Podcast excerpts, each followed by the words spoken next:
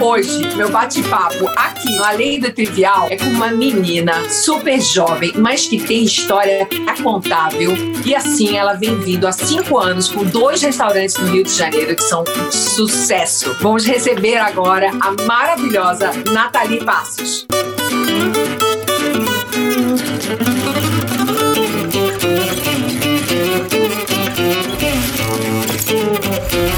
Oi,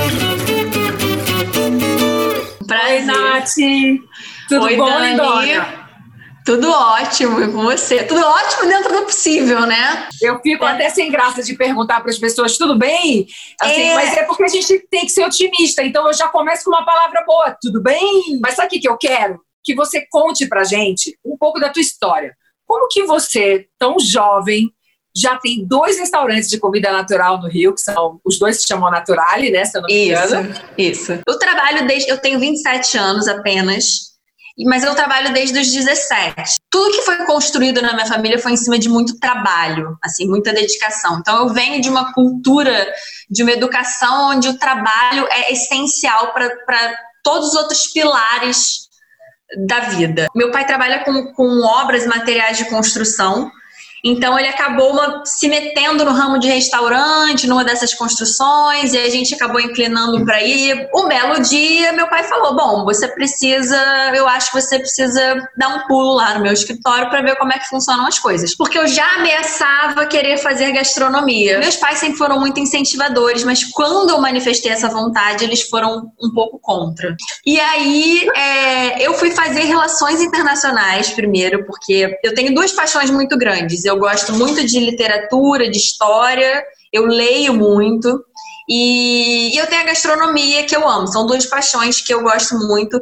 E eu não me via em nenhuma profissão. É, eu nunca fui uma pessoa de cozinhar muito quando eu era mais nova, porque a minha família inteira cozinhou. Minha mãe cozinhava, minha avó cozinhava. Eu não tenho aquela história, aquela historinha clichê de tipo, ah, eu sempre fiquei com a minha avó na cozinha. Não, eu era uma pessoa comilona. Mas aí eu, eu, eu fui fazer gastronomia. Não se falava sobre produtor, sobre origem do, do, do produto. Assim, eu não tinha, eu não sabia da cadeia inteira. E o descarte de lixo era, era todo junto. E em paralelo, eu comecei a estudar pessoas que eu achava que tinham um discurso coerente. Tipo, Michael Pollan foi um, um primeiro contato, assim, com, com um universo mais sustentável, digamos assim. E eu comecei a ser uma pessoa muito chata no meu curso, porque eu questionava isso tudo, isso tem o quê? Sei lá, agora deve ter uns sete anos. E aí o desperdício me incomodava muito, não cabe mais, não dá, é insustentável, é, é, é triste, tem gente passando, olha, olha, olha o cenário que a gente tá no mundo, pra gente ficar jogando a para de cenoura no lixo,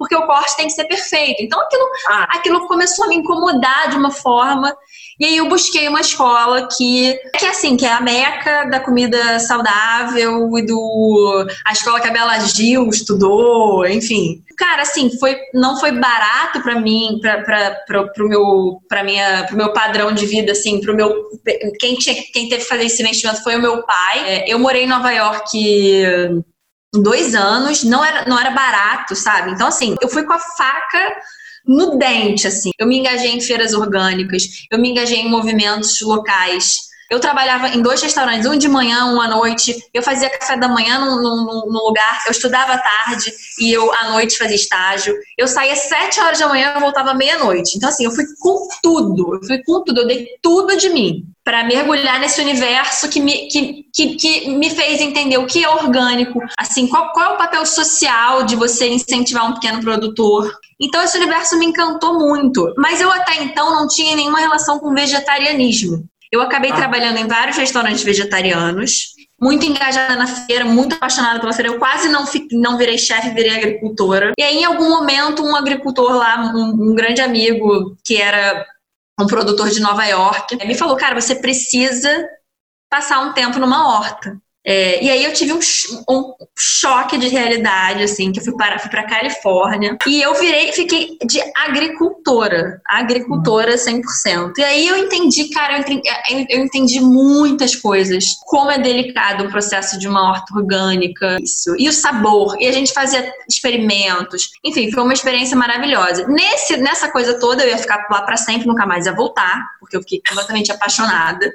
O meu pai, que era, já era já investia no ramo né, de, de gastronomia e tal. Nesse, nessa época que eu trabalhei no escritório dele, a gente passava sempre em frente a um restaurante que era uma sorveteria na época. Quando eu estava na Califórnia, prestes a assinar um contrato para ficar lá por pelo menos dois anos, meu pai me liga e fala que a sorveteria vagou e aí meu pai falou, cara, você vem, você volta, a gente vamos na raça, vamos fazer. Se não der certo, não deu. Você aprende. Porque não tinha experiência, Dani, não tinha dado tempo. Foi aquela coisa caseirinha. Eu mesmo, assim, eu plantei os canteiros de, de, de flor do, do restaurante, eu pintei a parede. Eu nunca tive segurança, 100% de segurança do que eu estava fazendo e eu acho isso muito bom, porque faz a gente ficar esperta, atento. Na hora que você tem segurança total de alguma coisa, você pode vacilar. Então é, é muito importante não ter segurança de nada. Eu nunca tive, eu nunca falei, pô, sou chef, chefona, sei de tudo, entendeu? Então a minha, a minha postura perante a minha equipe, aos meus clientes, era, gente, eu estou começando um negócio. Eu nunca, eu nunca tive essa posição de liderança. Eu estou aberta a pensar com todos vocês. Eu trabalho com uma equipe muito jovem, todo mundo é. Eu acho que eu sou mais velha, talvez. Mas assim, sei lá como é que se faz em outro restaurante, mas eu montei o meu sistema, montei a minha casa, montei o meu jeito de, de fazer, sabe? É falho. Várias vezes tem erros, tem coisas que eu poderia, que eu penso, pô, poderia ter, ter trabalhado mais em outros lugares. Mas é isso, fez parte do meu crescimento e vem fazendo parte meu crescimento, que ainda tem uma longa jornada e muitas coisas para aprender, muitas. E eu tô sempre aberta a ouvir e aprender cada vez mais. Isso é super importante. Isso eu acho que é uma dica muito importante para qualquer pessoa de qualquer setor. Mas quem é de cozinha entende isso super bem, porque sabe que ali no Peca para Capar não tá falando, por favor, querido, solta e tal. Não, marcha e sai, pega bem, esse prato não deu certo, corre, a já tá pronta, cadê o seu quê? Sim. E acaba. A gente sabe tomar uma cervejinha, todo mundo se abraça, beija, valeu, hoje foi ótimo. É muito melhor o colaborador ter respeito e admiração por você, porque vê que você tá ali junto com ele, que você não tem Se você não falar, ah, pega o papel, você vai lá, pega, arruma, limpa o banheiro, lava a louça, ajuda, ensina, mostra. E se você sabe mais, você tem que compartilhar. Você não tem que fazer um colaborador, você tem que criar um líder, criar uma pessoa múltipla, que saiba trabalhar múltipla. em várias funções. É dominar tudo, tudo, tudo entupir o vaso sanitário lá da, do banheiro feminino. Você vai desentupir. Obviamente, você tem que aprender a delegar para você não ficar refém do seu negócio né? Aprender a, a, dizer, olha, você vai fulano, você vai resolver isso, você faz isso, você não sei o quê, mas você também tem que ter, você, eu, eu acho fundamental você dominar todas as áreas. Sem dúvida nenhuma, um bom líder para ser admirado, ele tem que saber fazer tudo. Eu, por um acaso, me tornei uma líder porque, que sabia fazer tudo, porque eu comecei lavando louça e tive que ir galgando o meu lugar, porque ninguém queria me dar lugar, porque eu não tinha dinheiro para fazer curso nenhum. Era um mundo extremamente machista, não tinham mulheres na cozinha. Então a gente tem aí uma história parecida, graças a Deus, eu e mais um monte de chefes maravilhosos pelo mundo enfrentamos esse machismo que ainda existe, que ainda está aí.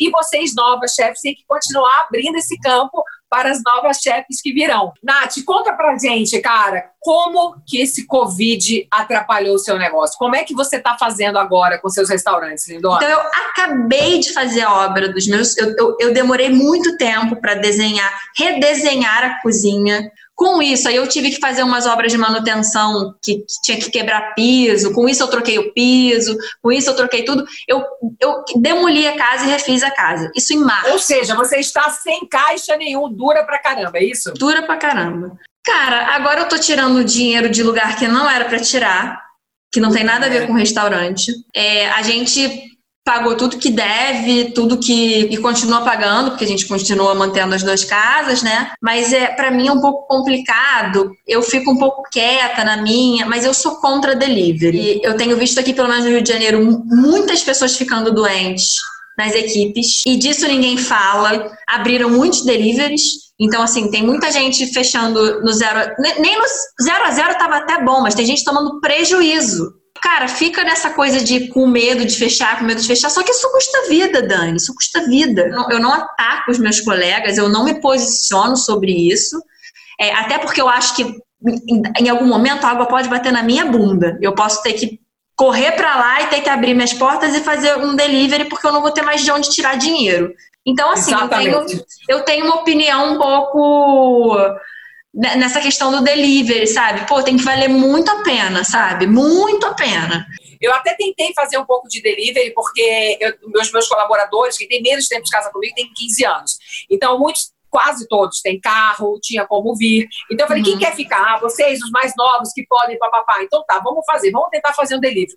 Mas só que eu já enxerguei que não adianta saber cozinhar e ter um restaurante bonito e um bom atendimento. Você tem que saber gerir o negócio. Se você não, não estiver muito atento aos números sempre, galera, que está nos escutando, de qualquer área que seja, você pode estar tá trabalhando para pagar e só se endividando. E quando você olhar, você está num buraco gigante. Então eu super te entendo, cara. Então, bom, eu e a Nath fizemos a mesma coisa. Fechamos o restaurante e não estamos fazendo delivery. Mas o que você chegou a aproveitar alguma coisa da MP?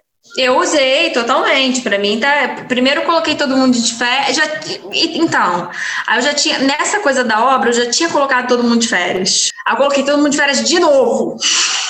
Não, para poder pensar, não sei, tô desesperada, claro, cara. Claro. Assim, o que, que eu vou fazer, gente?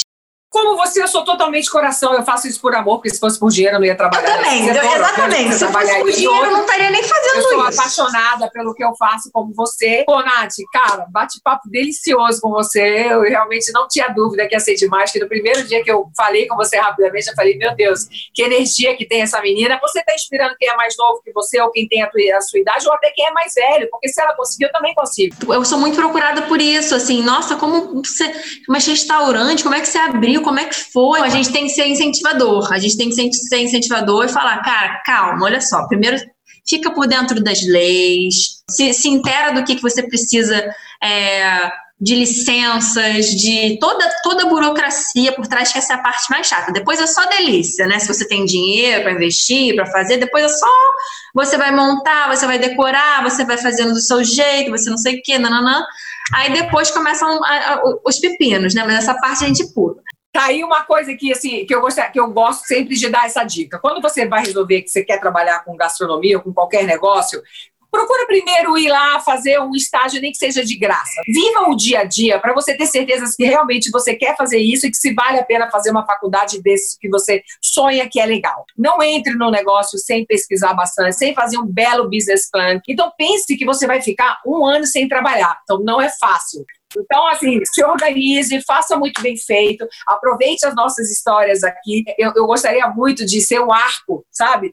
E, e, que as pessoas que ouvissem as nossas histórias fossem a flecha, que não precisassem passar por isso tudo e já caíssem já lá. Já caíssem lá. Então, é muito a minha intenção nesse, nesses programas que eu faço sempre de entrevista com mulheres, é tentar jogar vocês lá para frente, para que vocês não precisem passar por tantos erros como a gente precisou.